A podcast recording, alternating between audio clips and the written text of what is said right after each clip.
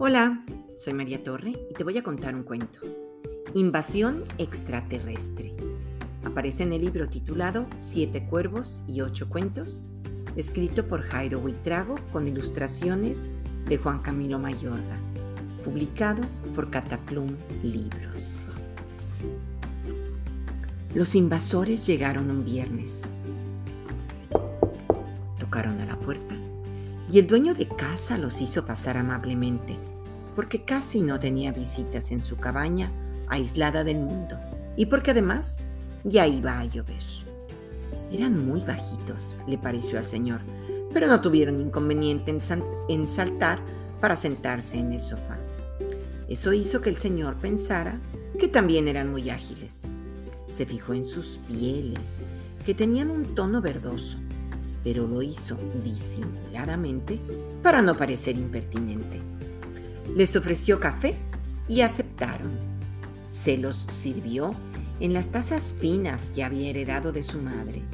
Era lo único que había heredado porque tenía muchos hermanos, aunque ninguno de ellos lo visitaba. No venimos a destruir el mundo, dijo uno de los dos visitantes mientras sorbía el café.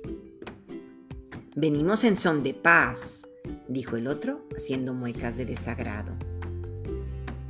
Era evidente que a ninguno de los dos visitantes les gustaba el café. No tienen que tomárselo si no quieren, dijo el señor. Puedo hacerles un té también o invitarles una taza de leche. Venimos de la sexta luna más grande de Saturno, siguió explicando el visitante. Pero nuestra nave se estrelló por allá, dijo el otro, señalando algún punto en el aire. De verdad puedo prepararles otra cosa.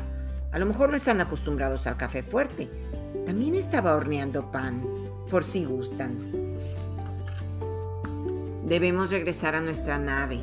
Nuestros cuerpos aún no se acostumbran a esta atmósfera, pero no sabemos cómo llegar allá. Y señaló de nuevo con el dedo largo y viscoso algún punto indeterminado. De repente a uno de ellos se le cayó un objeto pesado en el viejo piso de madera. Un arma láser, o al menos eso le pareció al señor, aunque no quiso decirles nada para no incomodarlos. Venimos en son de paz, le dijo el visitante, mirándolo fijamente con sus ojos de reptil. No venimos a destruir el mundo, complementó el otro. Al fin, ¿van a querer algo de pan? preguntó amablemente el señor. Los visitantes se levantaron de un salto del sofá y caminaron hacia la puerta. El señor los acompañó a la salida. Afuera llovía, así que les prestó su paraguas. Tuvo que enseñarles cómo se usaba. No tardaron mucho en entender.